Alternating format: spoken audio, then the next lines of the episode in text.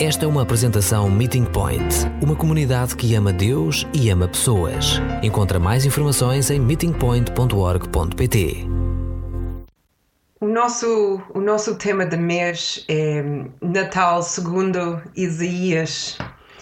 E hoje, o dia de Natal que, que estamos a celebrar, e no nosso tempo juntos como Meeting Point e, e família e amigos, é, Natal segundo as pessoas do Meeting Point, com tantos dons e, e habilidades que Deus deu a cada um.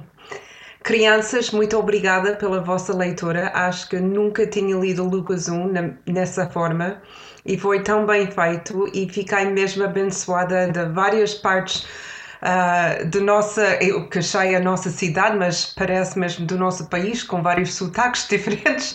Foi mesmo muito giro e muito bem feito. E mães e pais que, que ajudaram, ensinaram e, e falaram com eles foi, foi mesmo uma benção. Muito obrigada. E os músicos, uh, Natal, segundo a vocês, porque o pedido foi que, que os músicos escolheram uh, o música de Natal que era mais chegada a eles, que tocaram mais o, o seu coração. Então, as músicas que estamos a ouvir são músicos que faz sentido a cada um deles e, e também é uma benção para nós e muito obrigado aos músicos. E agora vamos voltar a Isaías e ver mais mais uma passagem de Isaías quando ele pensa sobre Natal. E para ele Natal ainda não não tinha chegado, ele ainda estava a esperar para o primeiro dia de Natal. Às vezes eu sonho com o céu, sobre como será ver a família e amigos que morreram.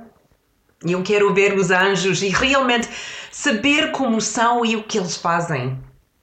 Eu tento imaginar como será ficar cara a cara com Jesus e falar com Ele, como Adão e Eva. Simplesmente, enquanto caminhavam pela brisa da tarde.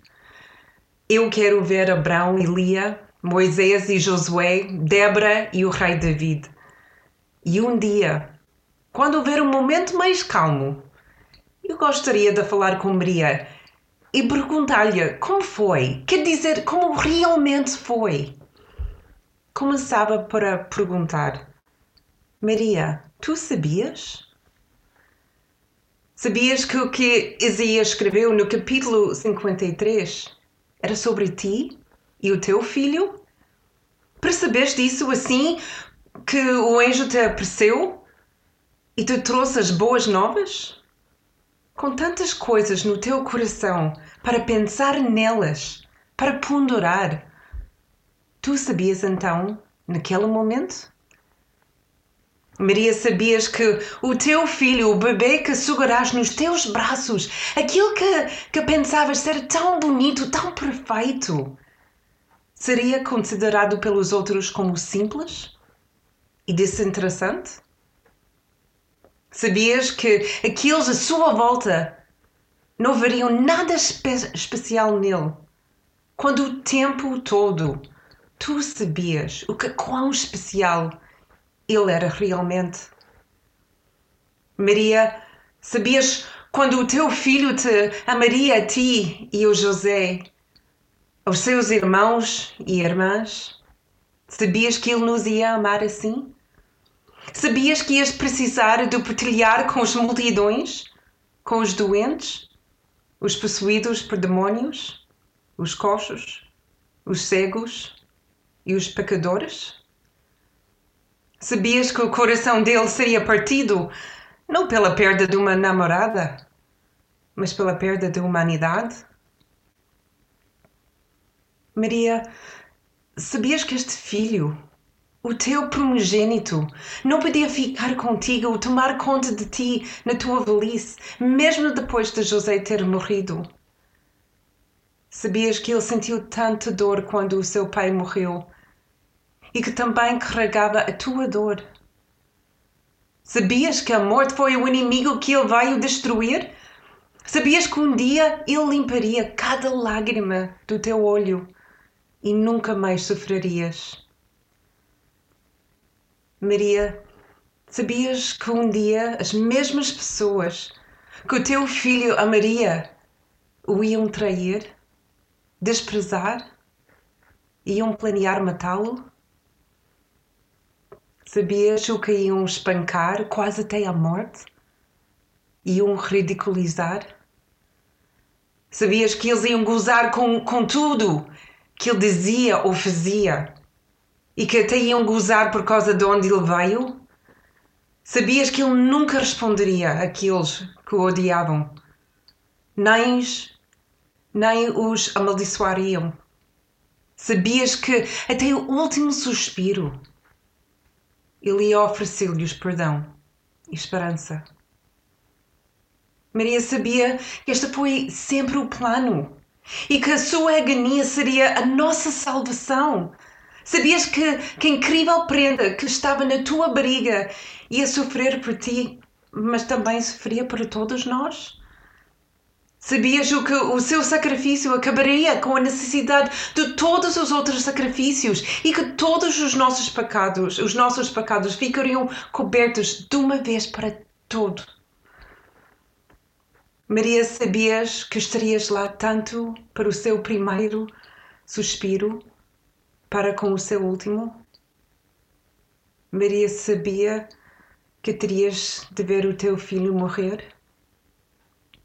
Sabias que ias estar numa sala com os amigos mais próximos do teu filho no momento em que ouvirias o relato incrível de que teu filho afinal estava vivo?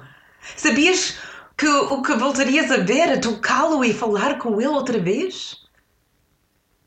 Maria, sabias que da última vez que verias o teu filho, não, não irias vê-lo mais como o teu filho, mas sim como o teu Salvador?